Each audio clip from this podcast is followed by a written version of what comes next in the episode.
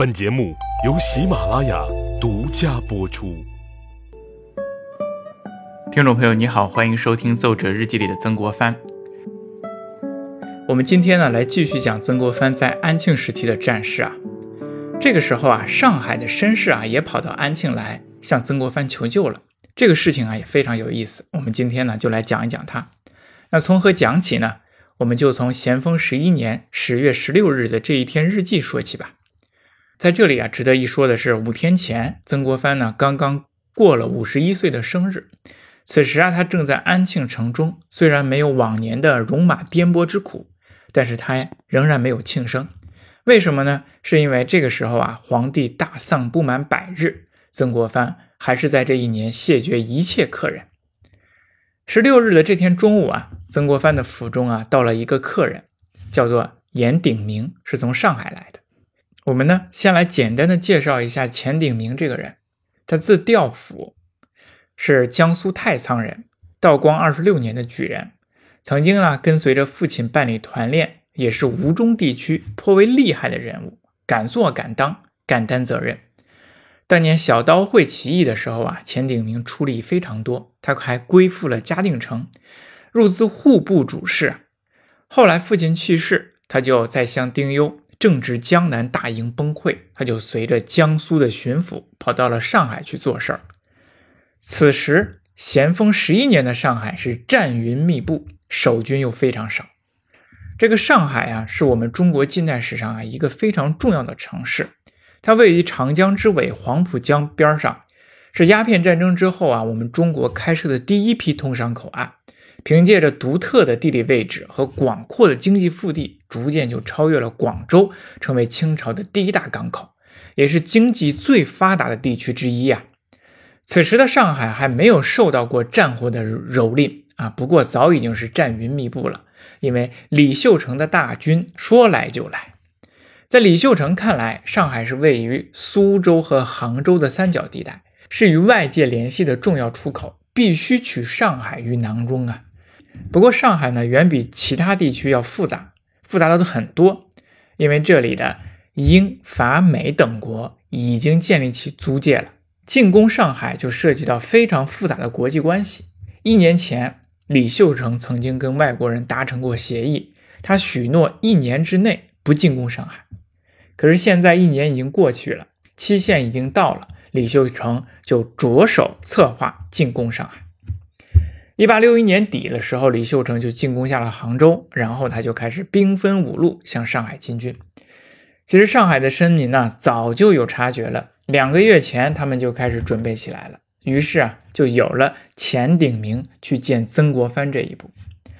钱鼎明啊，是受上海官绅商三界所托呀，他带着书函乘船冒险来到了安庆，然后他就沿着这个长江溯流。还是坐着外国的商船，见到曾国藩之后，钱鼎明扑通一声就跪下了，称上海是危在旦夕，请求发兵救援。钱鼎明对曾国藩说：“上海战火一触即发，百姓命悬一线。上海中外互市以来呀，关税收入是非常多，万万不可落入贼人之手啊！”这个钱鼎明说到情真意切之处啊，他居然痛哭流涕下来。一把鼻子一把泪的在那儿哭着说：“史书记载，策划数千言，既痛哭。”这个曾国藩看到这一幕啊，颇为感动，他心头一震啊，全身的汗毛就竖起来了。眼前这位救援者，分明就是从古书中走出来的义士啊！曾国藩看到此情此景，他想到了一个典故，什么典故呢？叫做“抱虚秦庭之请”。他在日记当中也这样写啊：“前君在座次哭泣，真不易报虚秦庭之情矣。”这个“报虚秦庭之请”是出自《春秋左传》的一个典故。鲍虚呀，其实就是申鲍虚，他是伍子胥的好朋友。大家应该都知道伍子胥啊。伍子胥呢和申鲍虚都是楚国人。伍子胥。他曾经是这个楚国的贵族啊，担任大臣。后来父亲呢被楚王所害，伍子胥就发誓一定要灭掉楚国。过程也非常不容易啊。据说他过关的时候啊，愁一夜就愁白了头发，那就说他。沈抱胥呢就说了：“你能够灭掉楚国，我就能够复兴楚国，咱们一起加油吧。”后来伍子胥就真的依靠了吴国的军队，打败了楚军，楚王外逃灾难。那这次沈宝虚呢，他就觉得我身为楚国人，就必须救援楚国。那怎么救援呢？手中无兵，于是他就跑到了秦国去求救。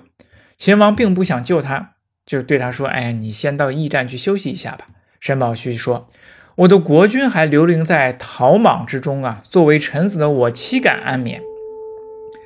于是他就站起来，靠在墙边，大声哭泣，哭声不断，连续七夜不吃不喝。直到把秦王哭管动了为止。左传这样说的：说沈宝虚依于庭墙而哭，日月不绝声，少饮不入口七日。最终，秦王答应派兵去救援。据说呢，还做了一首诗，就是那首“岂曰无衣，与子同袍”的《无衣》这首诗。当然，这是题外话，这是一个典故。我们转过来，其实曾国藩呢，就是用这种。典故来说明这个钱鼎铭情真意切，是一个意识。钱鼎铭真的是拿出了沈抱虚七日哭晴庭的决心啊！接下来的几天，他都跑到曾国藩的帐中哭诉上海危急。二十一日的时候，曾国藩在日记当中写：“钱调府来酒谈，语次声泪俱下，叩头泣失，情辞哀迫，余会无以应之。”曾国藩在这里说自己愧无以应之，难道他真的以忍着心看着钱鼎铭哭泣而不发兵救援吗？哎，曾国藩他还确实不发兵，不是他不想发兵，是无兵可发呀。战事不断，兵力紧张，处处要兵啊。当时浙江战事非常紧张，我们上一期就说了，萧山、诸暨、绍兴相继失陷，杭州危在旦夕，要救援也得先去救杭州。他根本就没有多余的兵力去救上海。不过钱鼎铭啊，一把鼻子一把泪，有些将领啊就看不下去了，要求请兵去招募兵营救援。曾国藩认为新兵啊上场不经训练是不行，无异于以卵击石，也不同意。此时啊，曾国藩的压力是非常大的。我们不知道大家记得不记得，曾国藩曾经说过一句话，他说：“战场上最难的事情是什么呢？”就是看着别人危在旦夕而不能救援，他现在是两江总督，救援上海也本是分内之事。他在日记当中写啊：“事之祸变愈大，吾之虚誉愈隆，责任愈重，实深忧愧。”曾国藩呢压力非常大。不过呀，曾国藩也承认，他也说呀：“上海一县，人民千万，兹祸则万万。”于东南数省不足此负数啊！如此重要的上海，确实不能不救啊！曾国藩想让谁去救呢？他想到了自己的九弟曾国荃，想让曾国荃前往上海，开辟敌后根据地，取上海财富为军需。可是曾国荃呢，志不在此，他不愿意去上海啊，他想全心全意的去进攻金陵城。立下那个不世之功，自己的弟弟派不了，那该派谁去呢？曾国藩就想到了自己的得意门生李鸿章，这是李鸿章独立门户的大好时机呀。于是啊，李鸿章就回到了安徽老家，招募了五营兵勇，就后来发展成了中国近代史上非常著名的淮军。李鸿章的淮军是完全按照湘军的营制和训练方法来进行编制的，两省啊将卒如出一家。后来曾国藩呢又另拨了几营湘军，由李鸿章一同率领前赴浙江东部。上海绅士啊真的是有钱，钱鼎铭在上海筹集了十八万两船费，分三批把李鸿章的军队由水路运送到了镇江一带，开始防守上海。当然了，上海请兵，曾国藩是一方面，他们另一方面呢还做了一手准备，那就是筹钱借外国的军队一同防守上海。上海呢有外国的租界啊，外国士兵也有驻扎，于是上海的官绅和外国人就展开了谈判，请求他们一起来防守上海。因为利益都是捆绑在一起的啊。同时，上海的官绅还雇佣了一些外国的冒险家，组建成了雇佣军，这就是非常著名的洋枪队常胜军。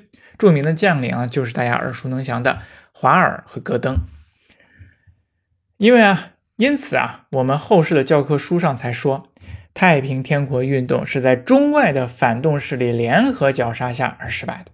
其实确实如此啊，太平军到了后期，不仅要面临着清军、湘军，他还面临着外国的军队。啊，一开始外国的军队是处于中立的，可是等他们逐渐认清了太平天国的面目之后，感觉太平军比清朝廷更加的保守、落后和固执以及排外，他们就义无反顾地倾向了清朝这一方。那曾国藩对于借助外国的军队来打太平军，虽然有些顾虑，但是先进的武器和战斗思想确实是他的一个非常好的帮手。李鸿章就在浙江。的东部以及苏南地区和外国的洋枪队常胜军配合的非常好，也是策应曾国藩去进攻天津的重要一环。那这样来看，左宗棠在浙江开辟战场，李鸿章在上海苏南地区开辟战场，都是在战略上对天津的一种包抄，都是在策应曾国荃对天津的进攻。其实曾国藩所做的这一切。还是要进攻天津，慢慢的把这个绳索套到金陵上，然后再慢慢的缩紧，直到勒死太平天国。